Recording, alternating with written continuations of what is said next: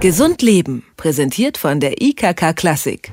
In weniger als 40 Jahren soll sich die Zahl der Krebserkrankungen weltweit verdoppeln. Das ist eine ziemlich erschreckende Nachricht, muss man sagen. Und allein in Deutschland erkranken jedes Jahr fast eine halbe Million Menschen an Krebs.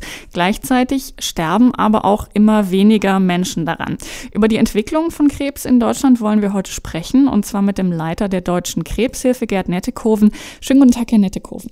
Ja, guten Tag, Frau Helpold. Ich habe es gerade gesagt, die Zahl der Krebserkrankungen ist nicht nur in der Vergangenheit erheblich gestiegen, auch in Zukunft soll sie sich bis 2050 ungefähr ähm, fast nochmal verdoppeln in der Anzahl. Wie kann man das denn erklären? Ja, das, äh, das hängt einfach damit zusammen, wir, wir Menschen werden halt immer älter und die Krebserkrankungen äh, kommen in der Regel in den, in den späteren Lebensdekaden vor. Und insofern sind das für uns keine neuen Zahlen, aber auf der anderen Seite können wir natürlich, sind wir mit den, mit den Diagnostik- und Therapiemöglichkeiten natürlich auch mächtig in, in der Vergangenheit vorangekommen, so, so dass die Zahlen zwar sich dramatisch anhören, aber unmittelbar für die Betroffenen es auch gute Möglichkeiten für, für die Behandlung und auch zur Heilung gibt. Sie haben es ja gerade schon angedeutet, es sterben mittlerweile weniger Menschen, obwohl die Zahlen ja hoch sind, an Krebs, wenn sie denn tatsächlich erkrankt sind. Zurzeit ähm, liegt diese Zahl jährlich bei etwa 200.000. Ähm, und Sie haben auch schon gesagt, die Therapien haben sich da deutlich ja, verbessert in den letzten Jahren. Ist das der Grund dafür? Ja, wir sind heute in der Lage, äh, dass etwa die Hälfte der, der Krebserkrankungen, also über alle Tumorarten gesehen, die natürlich sehr unterschiedlich sind, ähm, äh, etwa die Hälfte der Menschen äh, der, der von Krebs Betroffenen heilen können. Bei den Kindern ist die, die Situation noch, noch viel besser. Drei von vier krebskranken Kindern äh, können ge heute geheilt werden. Das war vor, vor 30 Jahren noch eine völlig, eigentlich sogar die umgekehrte Situation. Ähm, und, und daran erkennt man natürlich auch, dass erhebliche Fortschritte gemacht werden. Nichtsdestotrotz ist das, stehen wir natürlich nach wie vor vor großen Herausforderungen, einfach vor der der hohen Neuerkrankungszahl, die uns dann auch in den nächsten Jahren erwarten. Sie haben ja gerade schon Kinder angesprochen. Da, da, liegt das ja möglicherweise ein bisschen anders. Also wir haben vorhin darüber gesprochen, dass es äh, die zunehmende Zahl von Krebserkrankungen vor allem demografische Gründe hat, also wegen des Alters. Ähm, Gibt es denn einen ähnlichen Trend bei jüngeren Menschen oder wie sieht es da aus? Ja, also wenn ich sage, äh, Krebs tritt gehäuft oder in der Regel in, im äh, späteren Lebensalter auf, dann äh, trifft das zu und das, daran machen sich natürlich auch die hohen Zahlen für die Zukunft äh, dran fest. Aber in der Tat ist es so, dass natürlich auch äh, jüngere Menschen an, an Krebs erkranken, das ist gar keine Frage. Ähm, ich nenne Ihnen da auch einfach mal ein Beispiel. Es gibt auch ähm, viele Krebserkrankungen, die, die erblich bedingt sind. Und das hat dann überhaupt nichts damit zu tun, dass die Krankheit äh, später auftritt.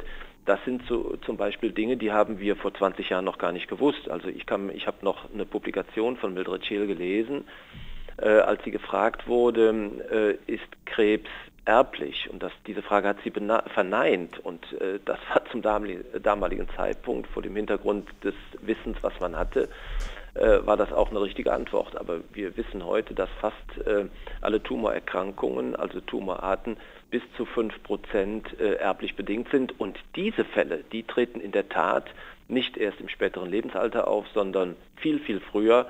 Heute können auch schon 20-Jährige ähm, an einem äh, erblichen Brustkrebs erkranken. Und äh, das ist zwar dann nicht die Masse von Tumorerkrankungen, wie sie dann später auftritt, aber äh, die Erkrankungen treten natürlich dann auch wesentlich früher auf.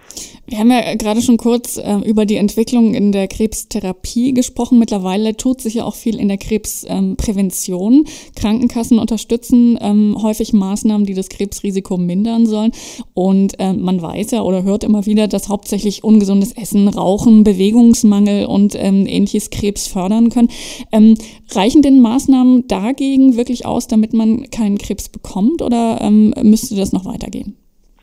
Also zunächst, wir können ja alle äh, sehr viel tun, um, um Krebserkrankungen zu vermeiden oder mindestens so viel dazu beitragen, dass sie wirklich dann auch erst in äh, ganz, ganz spät auftreten.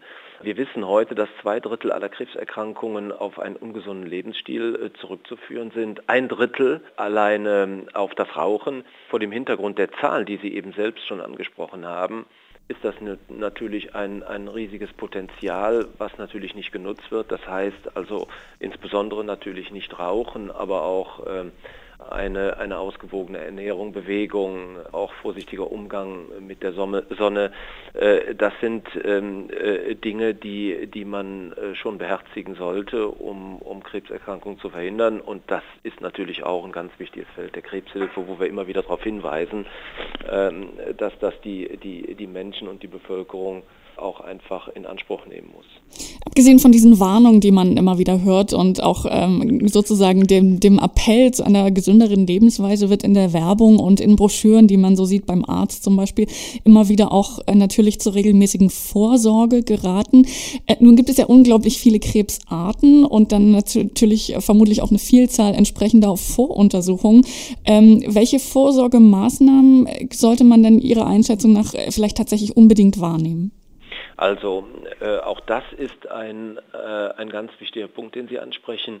Ähm, es ist absolut unstrittig, dass ein, ein früh erkannter Tumor in der Regel auch heilbar ist oder auf jeden Fall auch einer Therapie, die auch möglicherweise nicht so, so, so sehr aggressiv sein muss, natürlich viel besser zugänglich ist. Insofern äh, appellieren wir natürlich äh, an, an alle Menschen, dass sie sich über die, die sogenannten gesetzlichen Krebsfrüherkennungsuntersuchungen entsprechend informieren. Aber man muss natürlich auch sagen, das haben Sie ja gerade auch angedeutet, dass äh, Krebsfrüherkennungsuntersuchungen auch durchaus mit, mit Risiken behaftet sind, nämlich beispielsweise dem Risiko der, der Überdiagnostik und daraus resultierend äh, unter Umständen auch eine, eine mögliche Therapie, die, die noch gar nicht notwendig war. Aber um das abzuwägen, ist es, glaube ich, ganz wichtig, dass sich diejenigen, die in dieses äh, Zeitraster oder äh, in dieses Krebsfrüherkennungsprogramm vom Alter her fallen, dass sie sich einfach mit ihrem Arzt darüber äh, austauschen und, und die Risiken und, und den Nutzen abwägen. Fakt ist, und das sage ich immer wieder, ein früh erkannter Tumor ist definitiv in der Regel heilbar. Und deswegen appellieren wir natürlich dafür, äh, äh, immer wieder dafür, dass, äh, dass man sich äh, insbesondere über die Früherkennungsuntersuchungen äh, äh, schlau machen muss, die nach Möglichkeit auch in Anspruch nehmen sollte, wenn man sich entsprechend informiert hat. In der Erforschung und Entwicklung von Krebstherapien hat sich viel getan. Trotzdem stehen die Forscher in vielen Fällen immer noch am Anfang. Das sagt Gerd Nettekofen von der Deutschen Krebshilfe. Vielen herzlichen Dank für das Gespräch. Bitte sehr. Gesund Leben, präsentiert von der IKK Klassik, gibt es auch zum Nachhören als Podcast.